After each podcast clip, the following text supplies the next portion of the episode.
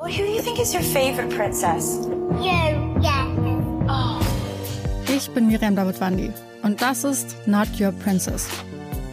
In fünf Doppelfolgen sprechen wir über fünf bemerkenswerte Frauen. Wir erzählen von den entscheidenden Momenten im Leben dieser Frauen und darüber, ob und wie sie es geschafft haben, die Deutungshoheit über ihre Geschichte zurückzuerobern. I wouldn't be Serena if there wasn't Venus. Not Your Princess. Neue Folgen jeden Mittwoch exklusiv in der Podcast-App Podimo. Die könnt ihr 30 Tage lang kostenlos testen unter go.podimo.com slash princess.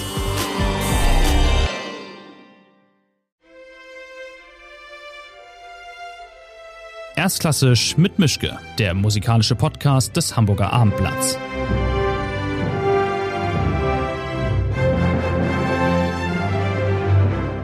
Schönen guten Tag. Heute ist mein Gast Bo Skofus, ein dänischer Bariton, der seit vielen Jahren, Jahrzehnten zu den wichtigsten und besten seines Fachs gehört. Momentan probt er gerade in Hamburg für die Nase mit Shostakovich die Premiere, die äh, die Spielzeit eröffnet an der Staatsoper mit Karin Bayer vom Schauspielhaus als Regisseurin. Wir haben aber auch sonst eine Menge zu bereden über das, was er so macht, was er bislang gemacht hat. Erstmal versuche ich es mal auf Dänisch, nämlich Vora er der her? Ist das halbwegs richtig? Ich bin aus Flensburg, aber mein Dänisch war immer schon lausig. Äh, ja, so halbwegs, ja. Lass uns sagen. Ich glaube, es ist besser, wir sprechen Deutsch. Okay, wir sprechen Deutsch. ähm, wenn das Archiv nicht gelogen hat, dann waren Sie mal Du bist in der Blaskapelle in Ikast. Das ist richtig, ja. Wie war das so? Ja, das war mm, eigentlich sehr schön, wenn man da zurückdenkt. Ich habe angefangen mit neun Jahren Tuba zu spielen, also was ja ähm, kompliziert war, weil es ein Rieseninstrument ist und ich nicht so groß war damals und ich müsste den immer so auf einen umgekehrten äh, Abfalleimer stellen, damit ich das Mundstück da überhaupt erreichen konnte. Und es war aber gut in diese kleine Stadt, wo ich herkomme, weil wenn man so ein Instrument hat, dann kriegt man automatisch Unterricht von dieser Blaskapelle, die dort ist, in, dem, in der kleinen Stadt Ikast. Und da habe ich Noten gelernt, also weil wenn man so jung ist, dann lernt man das so ganz schnell nebenbei und, und das war toll für mich. Und es war auch eine gute Kameradschaft in, in, dieses, in dieser Band. Also wir haben da durch die Stadt jeden Sonntag marschiert im Matrosenuniformen und so. Das war eigentlich ganz nett. Wann haben Sie das Tuba-Spielen denn eingestellt? Ja, relativ spät eigentlich. Ich sage immer, ich will jetzt wieder anfangen, aber ähm, ich habe das während dem Studium, wo ich studiert habe in Aarhus, habe ich immer noch gespielt, aber da wirklich ähm, in in ein sehr gutes Brassband in Silkeborg in, äh, in Dänemark. Also wir haben auch äh, teilgenommen an der an den Meisterschaften. Da gibt's ja Meisterschaften in Brassband spielen auch, das glaubt man kaum, aber mhm. das gibt es. Und da haben wir sogar mal gewonnen auch und so. Und da, das war richtig seriös. Also. Okay, aber als Teenager in Dänemark in so einer kleinen Stadt kann man mit einer Tuba nicht so viel reißen bei den Mädchen, oder? Nein, da kann man nicht viel machen. Das war auch, ähm, also da, das hat dann auch ein bisschen da als Teenager hat es dann aufgehört, muss ich sagen. Also wo ich auch die Matura, Matura sagt man nicht hier, wie heißt Abitur. das? Abitur. Abitur heißt es, ja. Ähm, äh, wo ich das gemacht habe, hat es ein bisschen aufgehört und dann habe ich, wo ich dann wieder angefangen habe, Gesang zu studieren, habe ich wieder angefangen. Mhm. Und äh, es interessiert mich immer wahnsinnig noch, also ich spreche immer mit jedem Tubist in jedem Orchester, mit dem ich mache, was er spielt und welche Stimmung und was auch immer und so, weil es ist toll, also ist toll. Mhm. Ich habe mal eine Frage, die ich immer schon mal loswerden wollte bei Sängern. Wenn Sie so eine Sopranistin im Arm haben, es ist eine große Liebesszene, es ist eine große Todesszene, ist das nicht fürchterlich laut, wenn eine Sopranistin neben Ihnen singt, so laut, dass 2000 oder noch mehr Menschen in einem Opernsaal das alles hören sollen? Ich kann mir vorstellen, dass man früher oder später denkt, um Himmels Willen, Tinnitus. Ja, also es ist wahnsinnig, es ist schrecklich eigentlich, es ist furchtbar schrecklich. Und es gibt natürlich gewisse Sopräne, auch wenn die in einer gewissen Lage singen, ist es wahnsinnig laut, also wahnsinnig laut. Und äh, ja, man denkt auch, man wird äh, taub. taub da. Und das wird man, also wir, wir sind am besten Wege.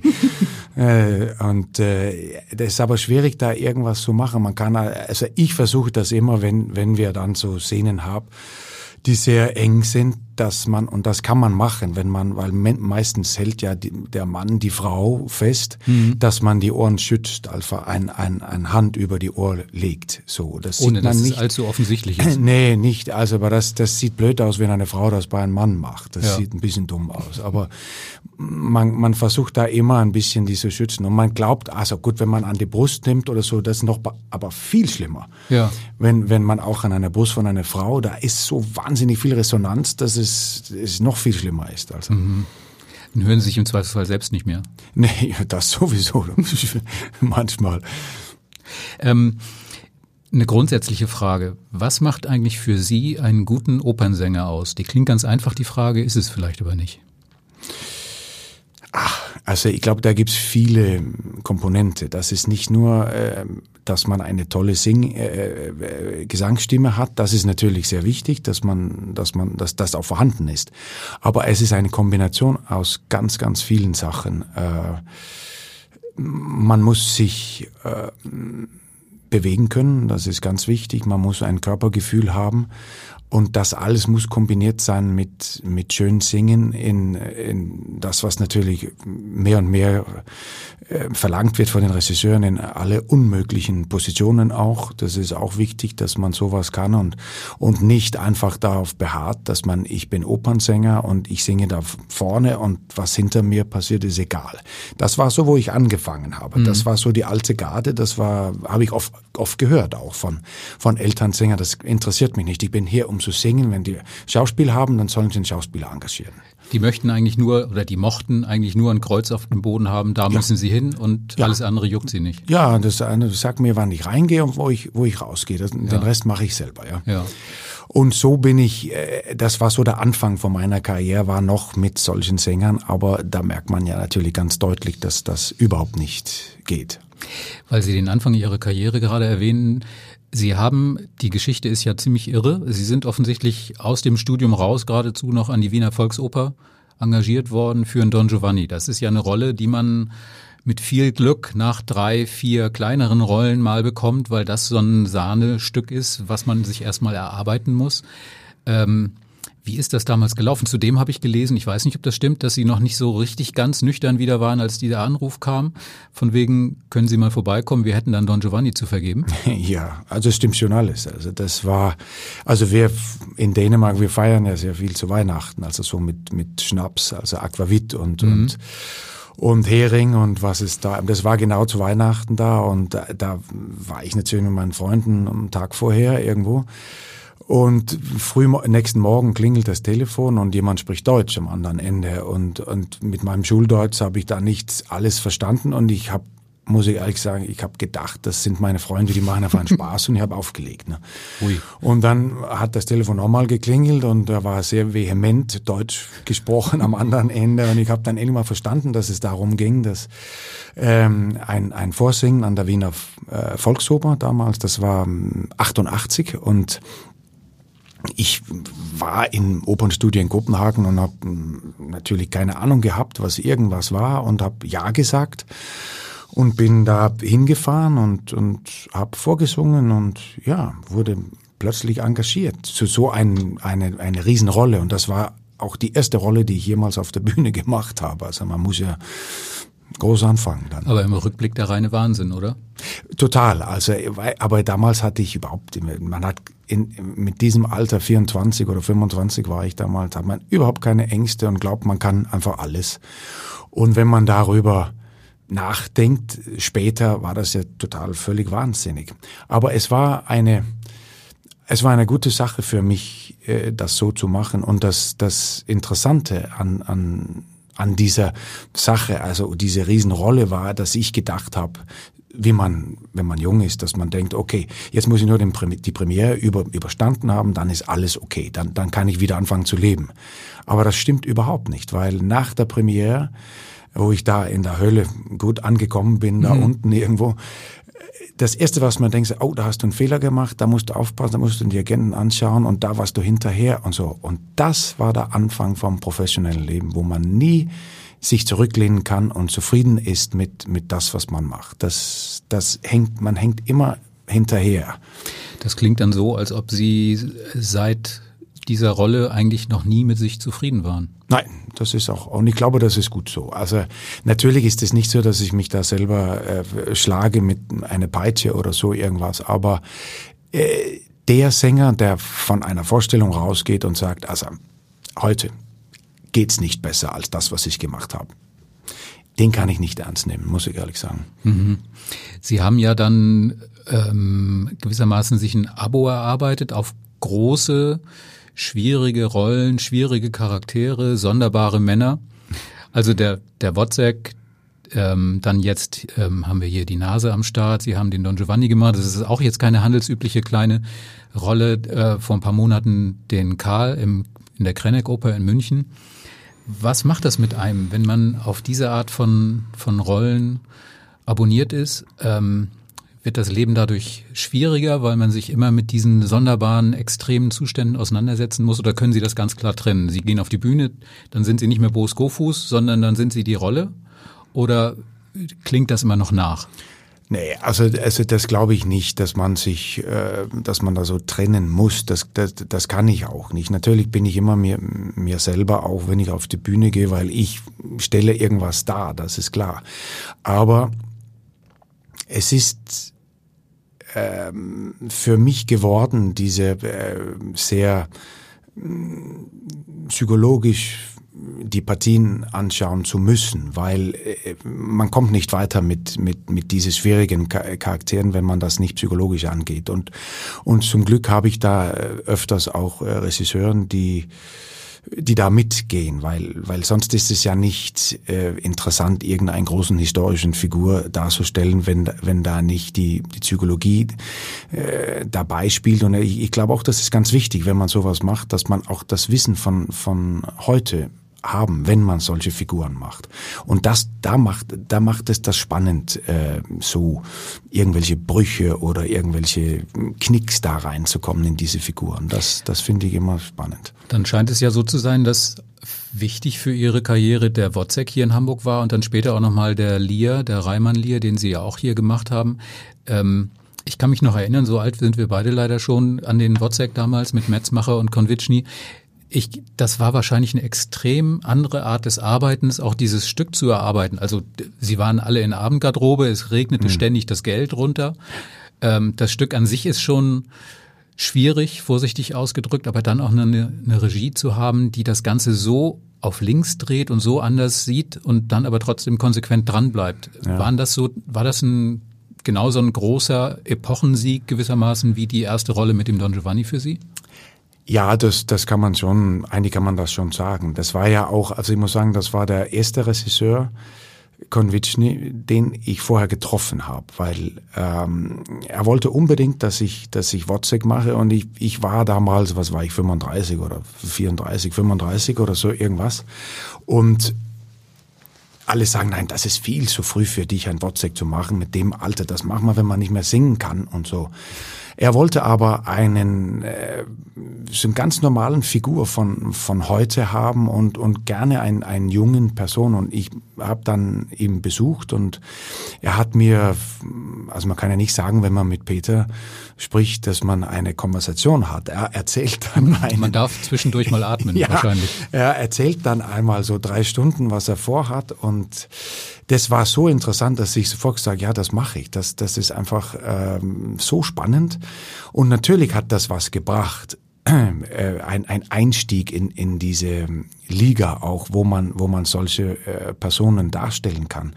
Und das war wahnsinnig spannend für mich. Auch, auch diese, diese Arbeit, was wir damals gemacht haben, weil das war ja wirklich so auf gut äh, alt, alte kommunistischer Basis, also wo wir alle so in ein, ein Kreis saßen und jeder konnte sagen, also jetzt machen wir die Szene, Peter hat erzählt, okay, jetzt machen wir so und so und so, hat jemand noch was zu sagen und jeder konnte sagen, ich finde, wir sollen so und so. Und wir haben alles ausprobiert, also auf total kommunistischer, sozialistischer Basis. Jeder konnte sagen und wir haben es probiert. Also kreativ, kollektiv. Total. Und, und das hat natürlich da ähm, dazu geführt, Wotzig ist ja nicht so lang. Ne? Das dauert mhm. so eine, eine Stunde 50 oder so, dass wir nach drei Wochen von sechs Wochen Proben waren wir schon fertig.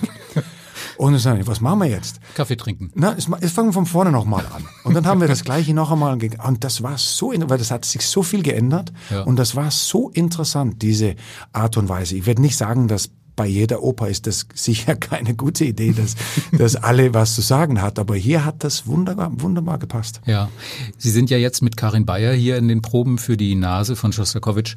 Ähm, Karin Bayer hat lange keine Oper inszeniert und ist als Intendantin hier in Hamburg unterwegs, am Schauspielhaus, inszeniert da selbst. Ähm, macht sich das bemerkbar für Sie, dass das jemand ist, die sehr vom Schauspiel kommt und jetzt nicht im Jahr drei, vier, fünf Operninszenierungen durchzieht, weil es einfach so ist, sondern auch anders auf die Art schaut, wie Sänger auf der Bühne sich bewegen müssen? Ist das, ich kann mir vorstellen, das kommt Ihnen sehr entgegen, weil Sie ein sehr schauspielernder Sänger sind. Ja, es ist, es ist, es ist anders, mit einem Schauspielregisseur zu arbeiten. Das ist, das ist eben, ich habe ja öfters das auch gemacht. Also ich habe ja vor einem Jahr oder ja vor einem Jahr mit Kastorf gearbeitet auch und das ist total anders. Also, ähm, weil wir sind gewohnt von den Opernregisseuren, dass die von der Musik ausgehen und ähm, und da äh, ist, ist es natürlich ein ganz anderen Aspekt, wenn, wenn man von Schauspiel kommt, da geht man vom Text weg und, und vom, von, von das, was gesagt wird und das Wort ist das Wichtige. Jetzt haben wir natürlich oft im, in der Oper wird Wörter wiederholt. Das ist einfach so, was im Schauspiel nicht ist. Also man sagt nicht oh, oh, oh und sowas 25 Mal. Äh, Das kommt dann oft vor bei uns und da gibt es eine musikalische Entwicklung.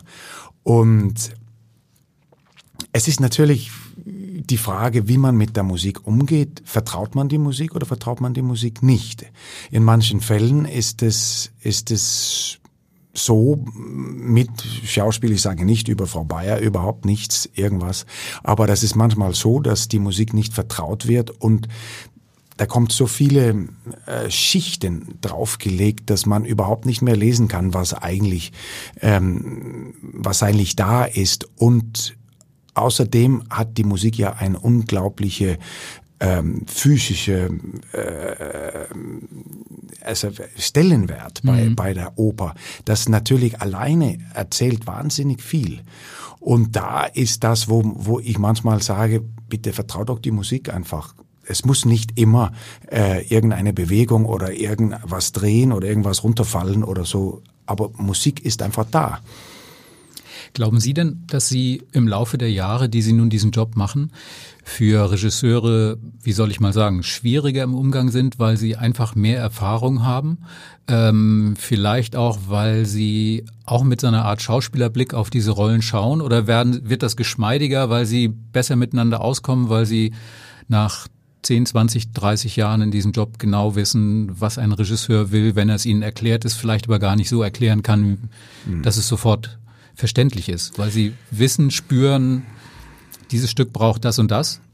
Ja und nein. Also das ist, äh, wenn ich, also das ist ja oft so, ich arbeite mit, mit äh, verschiedenen Regisseuren und die kommen aber wieder. Also so Klaus Gut zum Beispiel, mit Willy Decker, mit, mit, mit Stefan Herheim und so. Und da weiß ich ungefähr, in welche Richtung die gehen, weil ich, ich kenne die Körpersprache von den Regisseuren. Und dann ist es natürlich viel einfacher, wenn ich da zu einer neue, äh, zum Beispiel wie Karin Bayer, äh, zu ihr komme, dann müssen wir uns erst ein bisschen aufeinander einschießen. Ich muss wissen, was sie von mir haben will und ich muss wissen, was ich, wie weit ich gehen kann. Also ich bin immer ein Sänger, der der wahnsinnig viel anbietet, oft für viel, viel zu viel. Ich habe tausend Ideen und die kommen dann alles so wie, wie so völlig unsortiert und äh, und das ist für manchen manchmal ein bisschen zu viel und und dann bin ich halt wahnsinnig schnell auch. Also das, das höre ich nicht nur von Frau Bayer, auch, äh, dass ich sie wahnsinnig stresse, weil ich so schnell bin. Das höre ich auch vom Klaus Gut. Er sagt, stress mich nicht, stress mich nicht. Also lass mich da meine Zeit und so, weil ich, ich will, dass es weitergeht. Ne? Ja. Ich will irgendwie eine Auflösung haben von, von den Sachen. Und ähm, das ist meine eigene Ungeduld. Die ist auch so im Privatleben. Das ist einfach so. Aber dann müsste doch für Sie der nächste Schritt sein, zu sagen, ach Gott, dann mache ich es halt mal selbst und dann führen Sie selber Regie. Ja, das haben schon öfter andere Leute auch gesagt, aber ich bin mir nicht ganz sicher, ob ich diesen diesen letzten Schritt da traue. Also ich glaube, ich kann schon viele menschliche Beziehungen, so das kann ich schon ganz gut lösen, aber mir fehlt einfach das, also diese äh, übergeordnete Blick zu haben und diesen Idee zu haben, das nicht hunderttausendmal schon äh, gemacht worden ist, das finde ich schwierig. Ich glaube, man muss sich einfach in, in irgendwo sich hineinsperren und dann kreativ sein. Das kann ich nicht. Also ich bin kreativ, wenn ich im Fitnesscenter bin oder so. Mhm. Dann habe ich tausend Ideen, aber nicht, wenn ich da sitze um einen Tisch herum, dann fällt mir nichts ein. Mhm.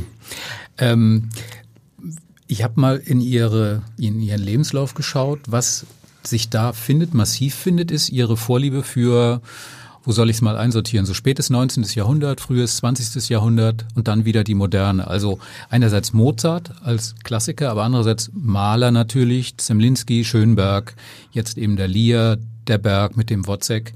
Ähm, was ich nicht gefunden habe, war alte Musik. Das ist nicht so ihrs. Nein, also da, da, ich glaube, das hängt auch mit meiner Ausbildung zusammen. Also in Dänemark, da, das haben wir also irgendwie bin ich, habe ich das völlig übersprungen und das bedauere ich sehr, weil ich liebe Bach zum Beispiel und, und Händel und solche Sachen, aber jetzt traue ich mir das überhaupt nicht zu machen, weil ich das überhaupt nicht kann und und also ich habe einmal habe ich äh, Monteverdi gemacht und das hat mir eigentlich wahnsinnig viel Spaß gemacht, diese äh, Ritorno di Ulisse in mhm. Patria. Und das hat mich wahnsinnig, das hat ewig gedauert, da war sehr der Barockdirigent war sehr geduldig mit mir, weil ich natürlich viel zu viel gesungen habe und weil ich bin nicht gewohnt, so, solche Sachen zu machen.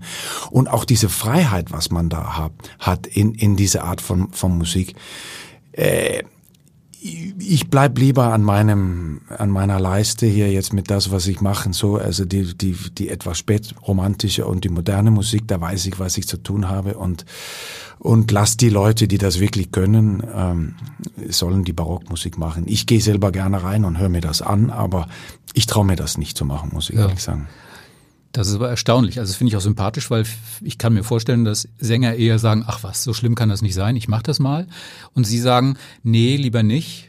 Bevor ich es nicht richtig mache, lasse ich es lieber sein. Ja, das finde ich. Also es, ich würde wünschen, dass viele so denken wie ich, dann hätten wir nicht so viele Probleme. Aber ähm, ja, also das, das finde ich schon. Ich, ich gebe zu, dass ich das nicht äh, gut genug kann einfach und, und äh, das wäre auch blödsinnig, das zu machen.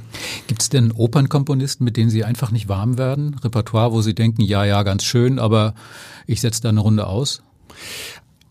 Äh, es gab lange Zeit, also und ich muss auch sagen, ich habe immer noch Probleme äh, mit äh, mit das ganze äh, Belcanto Repertoire. Das habe ich immer auch während dem Studio habe ich immer Probleme damit gehabt. Und besonders mit so so frühen Verdi und so man muss das aber verstehen in dem Kontext, dann dann kann man das aber so als, als junger Sänger habe ich gedacht, das ist ja ein Blödsinn, die Texte sind so dumm, also wie kann man sowas überhaupt machen und, und Gott und Gott und dann gibt's natürlich ein paar äh, Sachen von Donizetti, die sind lustig und so. Das Aber mehr auch nicht. Mehr auch nicht so wahnsinnig und die ganzen Bellini-Sachen, da, da, muss man wirklich ein Herz dafür haben und auch wahnsinnig toll äh, singen können. Man muss auch das Singen lieben, in dem mhm. Sinn, dass man singt lieber als man spielt. Ja. Äh, und äh, weil das ist fast nicht möglich mit, mit diese Belcanto-Opern, dass es auch so wirklich tief ergreifende äh, Personen wird. Also ich kann das nicht. Also vielleicht kann jemand anders das, aber ich muss sagen, für mich geht das nicht. Übersetze ich das mal, weil Sie das vielleicht nicht so sagen mögen, ist Ihnen einfach zu doof. Na, ja, das kann man, ja, also das würde ich nicht so sagen, aber es ist, äh, es ist problematisch und, und es hat mich auch nie interessiert, was weiß ich, so acht Minuten zu stehen und zu singen, äh, was ja viele, in dem weil es auch so schwer ist zu singen, was ja viele ja. tun. Und, und äh, na, das, das kann ich nicht. Und ich kann es auch nicht gut genug und äh, das soll auch wieder an, andere dran. Also. Ja. In den meisten, na sagen wir mal, in vielen Opern gibt es ja mehr als einen wichtigen Bariton. Ähm, Sie kommen also immer wieder mit Ihren Kollegen in Berührung, in Inszenierung? Gibt es da sowas wie so ein, weiß ich nicht, einen Freundeskreis in der, in der äh, Engagement, Flughöhe, in der Sie unterwegs sind? Gibt es ja auch immer Gesichter, Namen, Kollegen, die immer wieder auftauchen. Gibt es da Freundschaften? Verabreden Sie sich dann und sagen, wir machen jetzt in zwei Jahren da und da die und die Inszenierung, du musst unbedingt dabei sein, sonst will ich da auch nicht hin. Ähm, wie läuft das?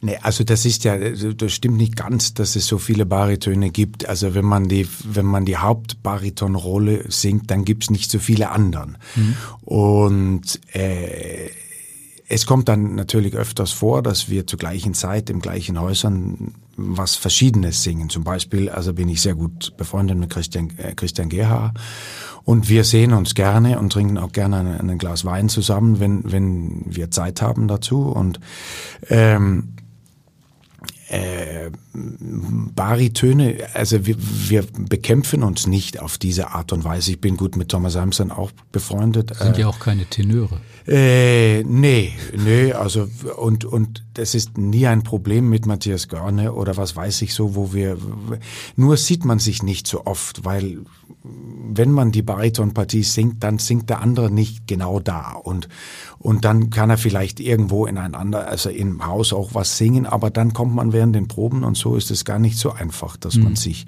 sieht und äh, es ist eigentlich ganz schön, wenn man sich ähm, dann trifft. Also also das ist eher so äh, Bass und Bariton. Das, das ist immer so die, die große Freundschaft, weil da, mhm. da singt man oft zusammen und und man trifft sich dann auch oft. Und Wie Blechbläser im Orchester, die auch sofort in der Kantine landen. Ja, die sitzen auch immer zusammen und sind ja. die lautesten. Ja. ja. ähm, besprechen sich dann untereinander und sagen, also der Regisseur A, große Klasse, was immer der von dir will, mach das oder Regisseur B, mal eher jetzt lieber nicht. Ähm, rufen Sie sich untereinander an oder sagen sich, da und da passiert was, da musst du unbedingt auch mal versuchen hinzukommen? Ja, also das passiert schon. Also da, das muss ich schon sagen. Also wir sprechen natürlich viel über, über Dirigenten und über Regisseur äh, unter Kollegen. Und äh, das geht dann auch so weit, dass äh, manchmal, also ich kann mich, äh, würde nicht sagen, wer der Regisseur war, aber ich kann mich sagen, dass, äh, also ich bin sehr befreundet mit René Fleming und die hat mich auch angerufen wegen einem Regisseur, mit dem sie an der Met was machen sollte.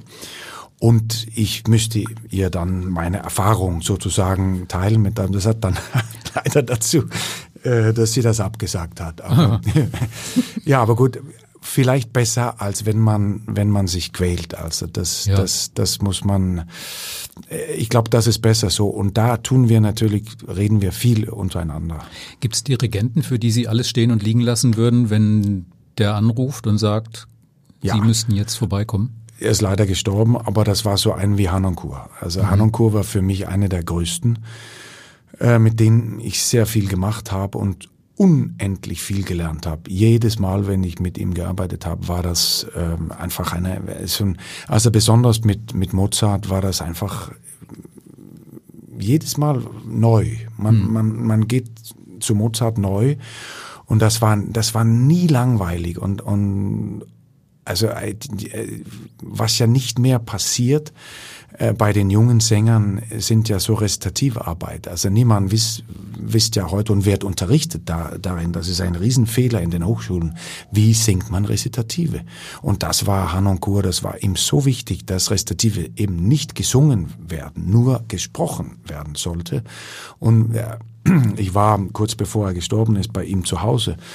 Ähm, in St. Georgen, wo, wo er wohnt, da in der Nähe von Salzburg. Mhm. Und äh, da haben wir bei ihm probiert, weil wir haben eine neue Figaro im Theater an der Wien gemacht und die Proben fand bei ihm zu Hause statt. Jetzt stellt man sich vor, dieses riesen äh, Anwesen, was der Hanonkur hat dort, das, was er nicht hat, er hat ein Klavier im Haus. Mhm. Tausend Streichinstrumente überall, aber kein Klavier. Ja. Dann müsste man so ein grauenhaftes elektrisches Klavier dort hinein in diese Burg, was da ist, äh, weil wir natürlich 400, äh, äh, was haben wir, 415, glaube ich, gespielt, also ein Halbton tiefer ja. als als als die normal der Normalkammerton mit 440 und das kann so ein elektrisches, dreht man einfach einen Knopf und dann ist es ein Halbton tiefer. Ja. Ähm, aber das war schon skurril in dieser burgähnliche Atmosphäre und da steht so ein elektrisches Klavier dort. Aber das war so interessant, wo er dann immer gesagt, komm, jetzt gehen wir mal und, und, und ich zeige euch mal, äh, hier steht.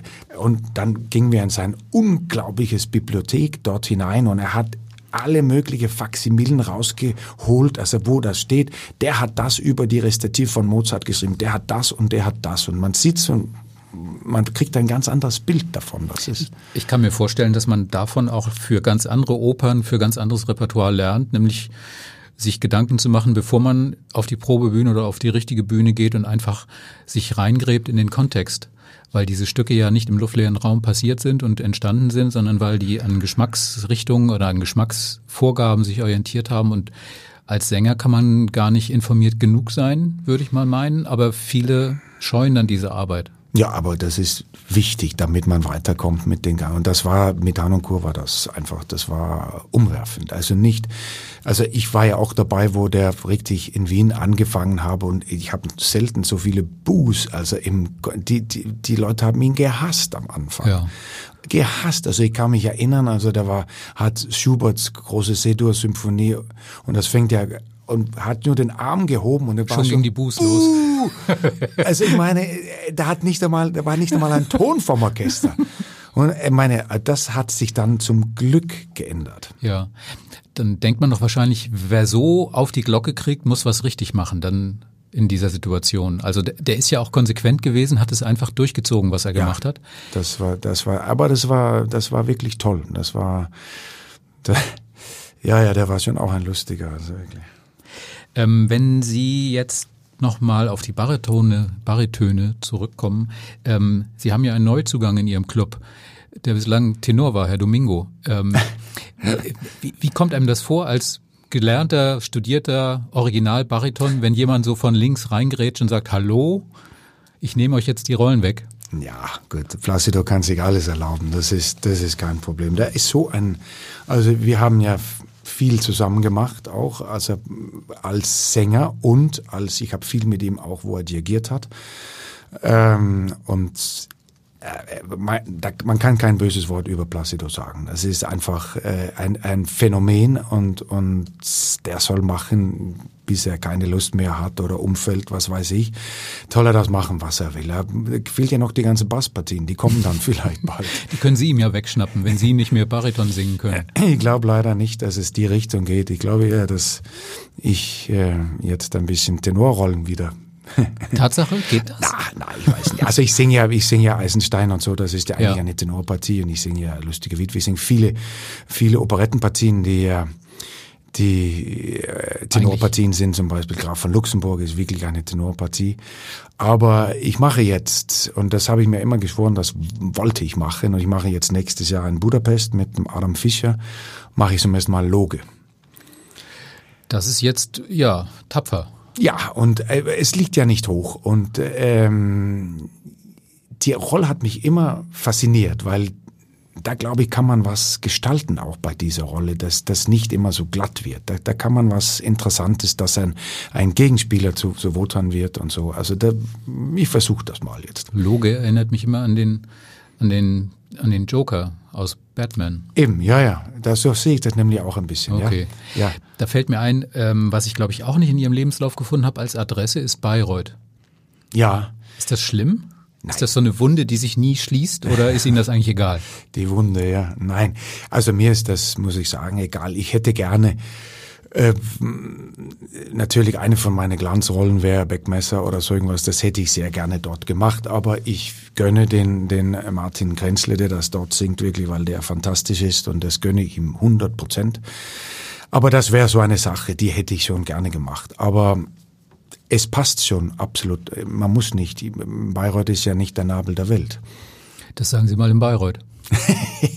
ja, da bin ich ja nicht. Ich habe ähm, mich auch gefreut, ähm, dass Sie so einen großen Schwerpunkt oder so einen großen Akzent auf den Liedgesang legen. Das ist ja auch nicht selbstverständlich, weil es ja, auch wenn man denkt, das ist eher einfach, es ist ja genau das Gegenteil, es ist ja auf eine gewisse Art viel, viel schwerer, als sich auf einer Bühne gegen 100 Mann im Orchestergraben durchzusetzen, sondern sie haben nur die nackte Bühne neben sich den Pianisten und dann ist alles auf.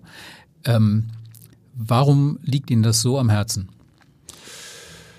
Also das war auch während meiner Studienzeit habe ich das auch immer äh, viel Lied gesungen. Also ich weiß nicht, hier in Deutschland ist das anders und das wundert mich, weil ich ja jetzt viel unterrichte. Und, und zu den Leuten kommen und sagen, nein, nein, also ich bin in der Opernklasse, ja, und das heißt, kann man kein Lied singen in der Oper? Nein, nein, also dann singen wir Oper. Also, na gut, ja, hm. gut, dann singen wir halt Oper, ja. Aber das wundert mich, weil, weil ähm, äh, Lied singen äh, befördert so die eigene Musikalität. Also weil man man muss, man ist überlassen zu sich selbst und man muss zusammen mit einem Pianisten, den man sehr gut kennt, muss man gestalten können. Und man kann nicht einfach Töne singen dort. Das geht nicht. Und lass sich führen bei jemand, der vorne vor ihnen steht und dirigiert. Da, mhm. da ist nicht da. da. Da ist nichts da. Und man ist gezwungen, selbst irgendwas zu gestalten. Ich und würde meinen, dass man sowohl mutiger als auch klüger wird dadurch, weil Sie müssen sich mit dem Text auseinandersetzen ja. und Sie müssen die Hosen runterlassen, also die buchstäblichen. Ja, das ist schon, das ist schon richtig. Also man, man, man ist gezwungen, da äh, irgendwas, also man ist auch sehr nackt, wenn man, wenn man da steht. Und nicht, ich äh, akzeptiere voll und ganz, dass nicht äh, viele oder nicht alle liegen das und äh, nicht viel, äh, alle mögen das machen. Aber ich habe es immer gern gemacht und, und ja natürlich auch nicht, ich habe natürlich Schubert und Schumann und all diese Sachen, aber auch ein paar ausgefallenere Sachen und das interessiert mich auch einfach, sowas zu machen. Schließen Sie sich da, weil Sie ja auch in dem gleichen Feld unterwegs sind, mit Thomas Hampson zusammen über Maler, dass Sie sich austauschen über, keine Ahnung, da wurde noch irgendein Autograph gefunden oder ein Brief, wo drin steht, nein, nein, die Stelle ist doch anders oder macht da jeder so sein Ding? Ah, da glaube ich. Also eher, ich, ich schätze die Arbeit, die Thomas da äh, dafür gemacht hat, aber äh, ich, ich singe am, am liebsten für ein Publikum und ich möchte keine ähm, was wissenschaftliche so Abhandlung äh, abhalten, wenn ich vor dem Publikum stehe. Das finde ich ist nicht notwendig. Hm. Ich habe in dem Buch, ich weiß nicht, ob Sie es gelesen haben, Helmut Deutsch, der Liedbegleiter, hat ja neulich seine Autobiografie rausgebracht und da war der wunderbare Satz, drin, ich bemühe mich im Sänger den Ehrgeiz zu wecken, die Stelle nach Jahren auch einmal richtig zu singen. Ja. Das ist jetzt Wiener Schmäh, aber das ja. ist wohl wahrscheinlich auch sehr nah an der Wahrheit dran, weil der Liedbegleiter im Zweifelsfall genauer weiß, wo die Grenze des Richtigen aufhört. Ja, ja, das ist klar, das ist klar. Also das, also mit, mit Helmut habe ich natürlich ähm, ganz, ganz viel ge gelernt am Anfang meiner Karriere, weil ich natürlich nach Wien gekommen bin mit meinem Schuldeutsch und und er äh, hartnäckig da bei war immer und immer gesagt hat, ja, der Name klingt zwar ausländisch, aber wenn du den Mund out macht, dann muss man inländisch hören, dass mhm. es äh, akzentfreies Deutsch ist. Ja gut, das kommt natürlich nicht ganz vor, aber wir, wir nähern uns die mhm. Sache. Ab wann haben Sie für sich entschieden, dass das, was Sie machen, okay ist? Auch wenn Sie nicht, wenn Sie praktisch nie 100 Prozent mit sich zufrieden sind, aber wenn man aus dem Studium rauskommt, Sie hatten jetzt diesen Don Giovanni auf der Uhr, den haben Sie überlebt. Ähm, ab wann danach in etwa ab der nächsten großen Rolle, die dann kam, oder vielleicht auch erst Jahre später, haben Sie sich gesagt, ist doch okay, dass ich nicht Medizin studiert habe, es ist doch okay, dass ich Sänger geworden bin? Ja, gut, also ich glaube, der Zweifel ist immer, dass auch nach über 30 Jahren ist der Zweifel immer da, ob es nicht bald genug ist, das ist, das ist klar. Und das äh, habe ich eigentlich immer gedacht, auch wo ich was äh, gesungen habe, ob das, ob das langt oder ob es nicht langt. Und ähm, ja, ich bin halt ein zweifelnder Person, das, das kann ich nicht wegnehmen. Und ich glaube, das sollte man auch nicht wegnehmen. Und ich kann es nur so gut machen, wie, wie ich im Moment kann. Es ist zwar für mich selber nie gut genug, aber, aber ich, ich versuche da mein Mögliches zu geben. Und ich glaube auch, dass man da dieses Streben da bei mir merkt man wahrscheinlich auch an, dass es vielleicht einen, einen Drang hat, dass es auch berühren kann in, in einer anderen Art und Weise, weil es, es vielleicht nicht so 100% perfekt ist, wie es sein sollte, was weiß ich. Wenn so ein Abend in der Oper ansteht, also es muss ja noch nicht mal eine Premiere sein, es kann ja auch ein normaler, in Anführungszeichen, Repertoireabend sein, stehen Sie dann wie so ein Rennpferd in den Seitenbühnen irgendwo und sagen, ich muss raus, ich muss raus, gleich geht's los? Oder muss man sie im Prinzip vor lauter Lampenfieber erstmal auf die Bühne stoßen, bis es dann losgeht und dann sagen sie, okay, jetzt bin ich dann halt da. Also wie, wie gehen Sie mit dieser Situation um? Vorhang geht gleich hoch, ich bin gleich dran. Wieso habe ich nichts Richtiges gelernt? Ja, Ja, das denke ich auch, ja. Warum, warum, warum mich? Ja. Nein, also man, nein, also das ist nie, also bei mir ist es nicht so. Ähm, ich bin sehr ruhig, auch wenn, wenn die Sachen da anfangen. Und das ist eine totale Konzentrationssache, dass man quasi in sich geht und, und sich darauf konzentriert, was, was jetzt vorkommt, weil wenn man das buchstäblich nimmt und man weiß, man singt den ersten Ton, weiß man auch genau, wie lang man hat, bis der letzte Ton gesungen ist. Und das Stunden. ist schon eine ein riesen äh, ist eine Riesenarbeit. Und man weiß, wie viel man da durchleiden muss an, an Emotionen und so und und fast man weiß es ja von vor, vornherein man muss nur versuchen, das immer alles auf Null zu stellen. Und das ist nicht immer einfach. Also, dass man nicht voraus eingenommen wird und sagt, jetzt kommt das, jetzt kommt das, jetzt kommt das. Das muss man natürlich im, im Hinterkopf haben, aber das muss, darf das Publikum nicht, nicht äh, äh, erahnen. Die müssen das ja so äh, erleben, als wäre es das erste Mal, erste Mal, dass ich das auch singe. Dann sind Sänger, die, wie soll ich sagen, weniger reflektieren über das, was sie tun, im Zweifelsfall die glücklicheren, weil, sie ihnen, weil ihnen gar nicht so bewusst ist, was sie da alles tun müssen. Ja, das glaube ich, das muss ich ehrlich sagen. Ja, da gibt's viele glückliche Tenöre zum Beispiel. das haben Sie jetzt gesagt mit den Tenören. ja, ja, also das, das gibt es auf jeden Fall.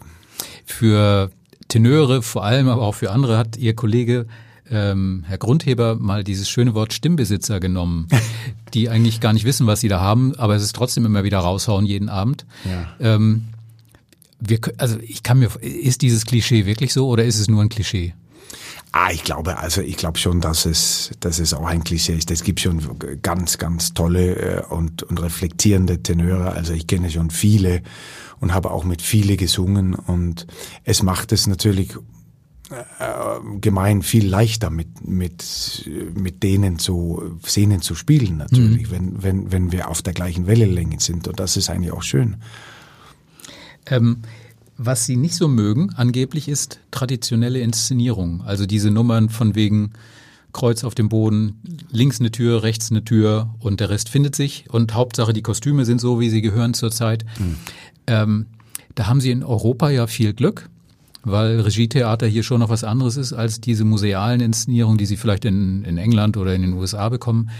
Ähm, hat sich das in den vergangenen Jahren für Sie erleichtert, die Überredung oder auch die Arbeit mit Regisseuren, Ihnen zu erklären, das ist schön und gut in diesen historischen Kostümen, aber lass uns doch mal was anderes machen oder können wir das nicht mal brechen? Ich kann mir vorstellen, dass man bei diesem Umgang mit historischen Stoffen in einem historischen Kontext irgendwann auch sagt, das ist Museum. Das ist das ist sicher so. Also ich habe da Glück gehabt, dass mit vielen Regisseuren arbeiten zu können, die das auch nicht so gesehen haben. Ich habe natürlich auch in meiner, meiner Jugend mit Zeffirelli, der ja jetzt gerade gestorben ist, mhm. auch gearbeitet. Und also Ponell war leider zu früh gestorben für mich, aber ich habe viele von seinen Inszenierungen gemacht. Äh, und das war eine ganz andere Ästhetik. Also das, das, das hat man gar nicht mehr. Das, ja gut, es gibt noch in Italien, also will ich gar nicht über äh, Verona oder so irgendwas reden. Da, da gibt's noch solche Sachen, ja. wo es äh, einfach aussehen muss und, und wie es ist, ist egal. Es muss einfach toll aussehen. Ja. Und äh, das war ja auch mit Cifarelli, das war ja unglaublich. Also das, was er damals kreiert hat, war ja wie, wie Kunstwerke. Das war unglaublich anzuschauen, weil das war so überladen von alles, dass der Mensch fast verschwunden ist da drin. Und ich glaube, da, da, da kommt man nicht mehr hin, wenn man eine Inszenierung macht. Auch das Publikum also hoffentlich irre ich mich nicht, aber ich glaube nicht, dass das Publikum das mehr sehen wollen. Ich kann mir das nicht vorstellen. Man hat ja auch, was weiß ich, ähm, äh, lass uns sagen, Turandot so gesehen. Vielleicht soll man da irgendeinen anderen Blickwinkel darauf werfen und es von einer anderen Perspektive beleuchten. Mhm. Und, und ich finde nicht, dass man da jedes Stück so machen soll, wie es im Buch steht. Das wäre ja furchtbar, wenn man ja. das machen würde. Sie wohnen jetzt, glaube ich, seit über 30 Jahren in Wien und mhm. da an der Staatsoper ist ja schon auch gerne nochmal so kulinarisches Inszenieren angesagt, wo das in diese Richtung geht. Atmen Sie dann hin und wieder tief in den Bauch, wenn Sie das miterleben? Ja, das ist, es ist nicht einfach. Es ist nicht einfach. Aber ich muss sagen, also ich habe ja da als, als wo ich angefangen habe, habe ich ja das Glück gehabt, auch kann man sagen, als junge Sänger, dass man hineingeschmissen wird in in, ich kann eben die, äh, die ähm, äh, Bohème von, von Zeffirelli von, ich glaube, 62 war die in der Wiener Staatsoper, habe ich tausendmal gesungen damals. Mhm.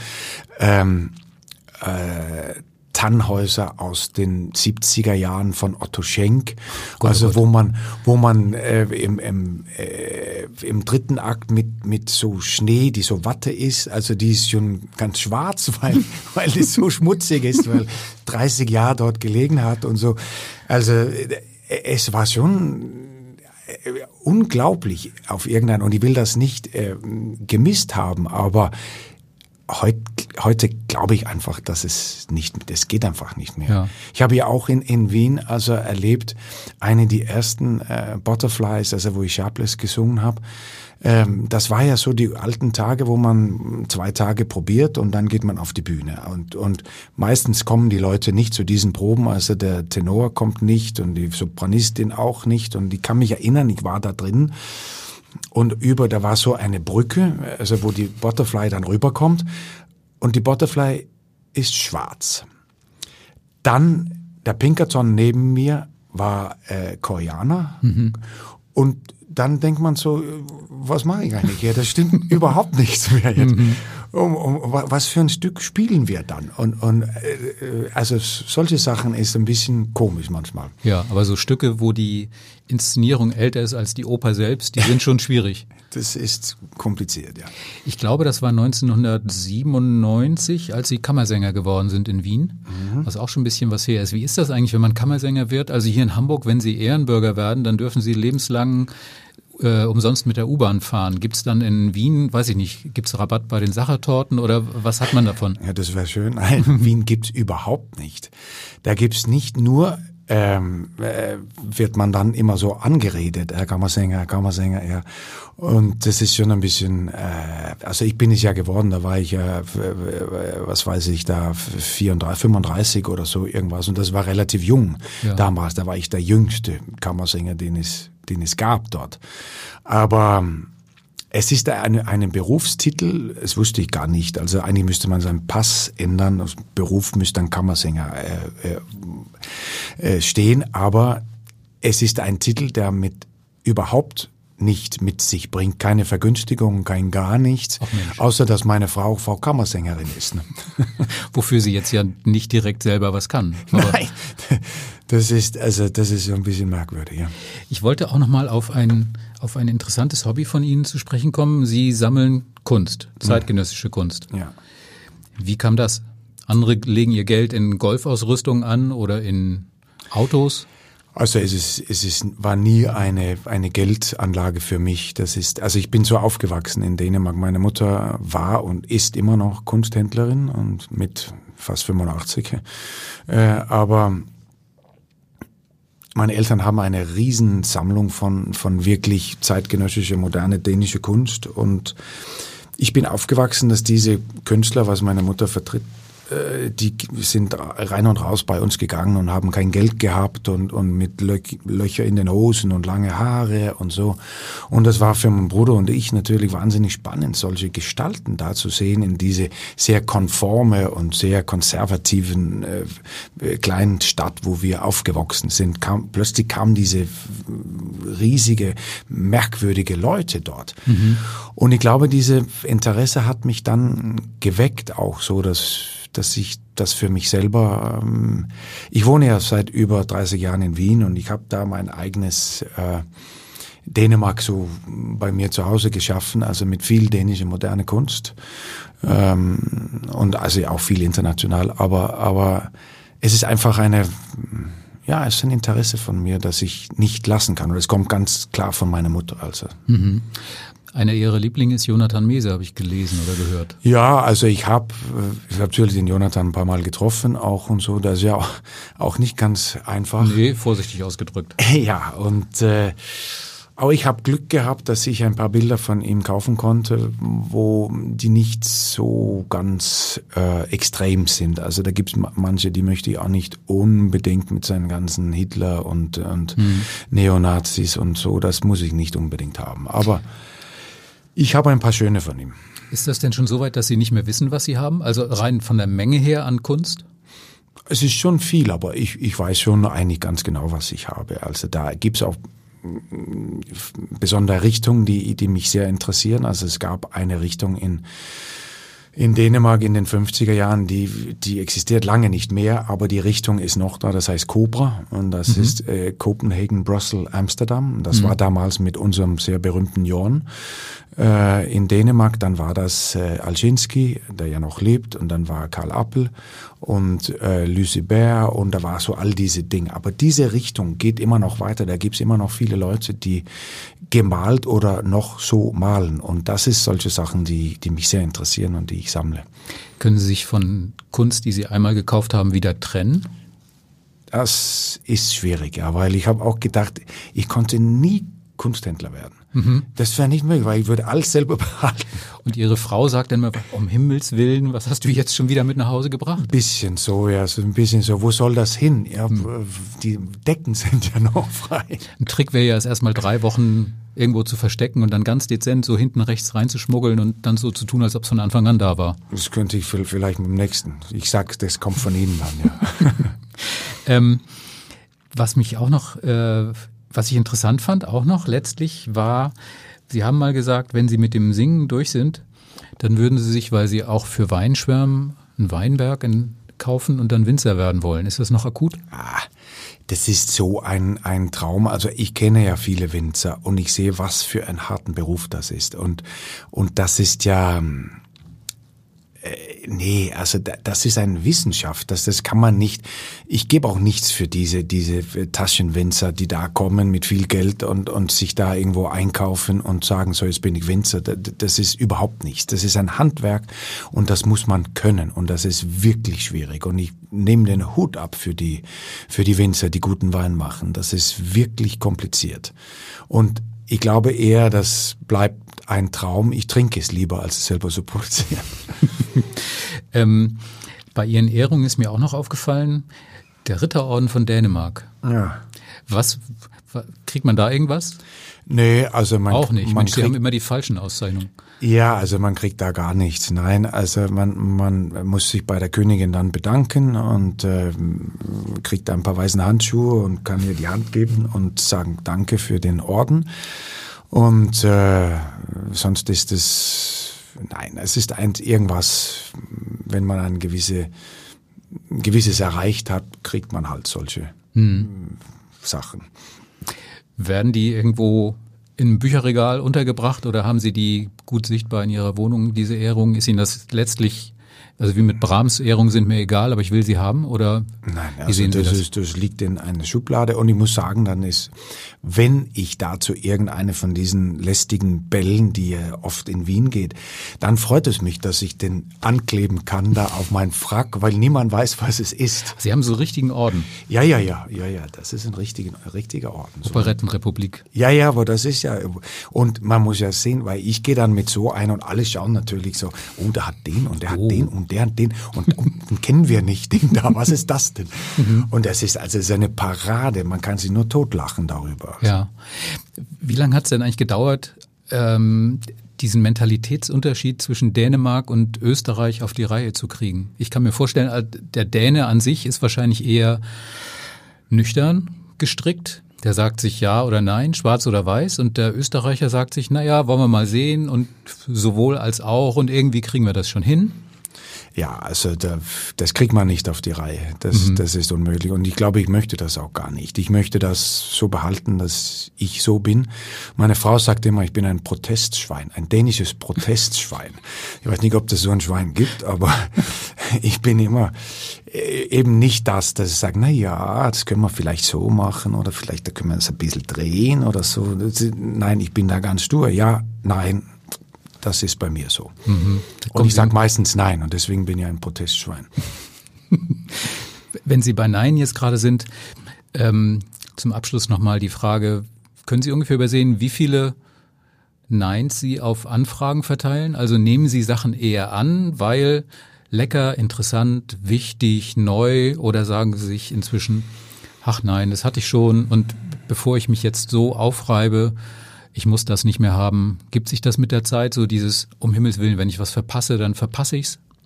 Ähm, das war sicher so. Früher äh, habe ich war ich sehr bemüht, dass ich alles so gleichzeitig machen. Aber jetzt, je länger, ich singe ja über 30 Jahre jetzt und je mehr ich singe, ähm, äh, dann ist es nicht so. Und da gibt es natürlich gewisse Rollen, die, die habe ich völlig auf dem, äh, auf dem Haken gehängt. Also ich würde keinen Giovanni mehr machen. Ich habe jetzt mein vor einem Monat oder drei Wochen meinen letzten Onjegin im Leben gesungen hier.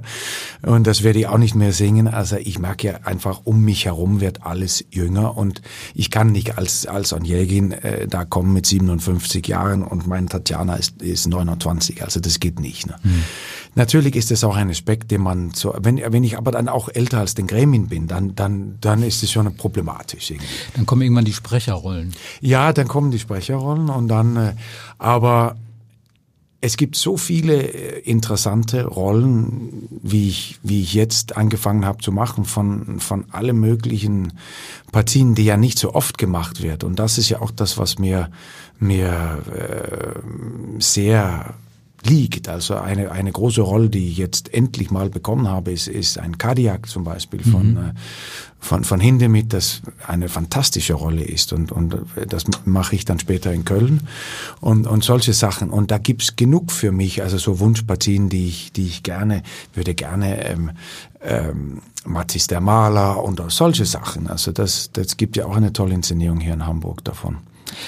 Auch wenn Sie noch Jahrzehnte vom Karriereende weg sind, welche Rolle oder von welcher Rolle würden Sie sich in Ihrem Berufsleben um, Leben, um, Himmel, um Himmels Willen nicht trennen wollen? Was ist die Rolle, mit der man Sie in, in Erinnerung behalten soll, auch wie gesagt, wenn es noch Jahrzehnte weg ist? Äh, das weiß ich nicht, ob ich das so lange singen kann, aber es ist äh, sicher die Rolle von Albert Reimann, nämlich den Lier, das ich sehr oft gemacht habe jetzt. Also ich habe es hier zum ersten Mal in Hamburg gemacht, äh, vor sieben, acht Jahren und seitdem habe ich sehr, sehr oft gemacht, auch in Regie von Calixto Bieto jetzt. Und es ist einfach eine, eine Rolle, jedes Mal, wenn ich das singe, dann lerne ich auch über mich selber irgendwas, irgendwas Neues. Und äh, es ist natürlich auch schön, wenn Aribat selber dabei ist äh, und, und selber kommt und, und, und sagt, dass er auch jetzt plötzlich mit dieser Rolle, die er ja für Fischer Dieskau geschrieben hat, äh, plötzlich was anders erlebe und er sich das eigentlich nur so vorstellen kann, wie ich das mache. Und das, das finde ich eigentlich ganz toll. Was für ein Schlusswort. Tausend Dank.